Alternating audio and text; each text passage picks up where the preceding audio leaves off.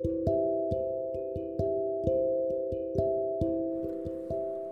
everyone, welcome to today's Bible the podcast. I'm Sarah. I deliver to today's Bible verse for you. For if I make you sorrowful, then who is he who makes me glad, but the one who is made sorrowful by me? Amen. This is a passage from the letter written by the Apostle Paul to the Corinthians. Paul had a good family, was smart, and had Roman citizenship.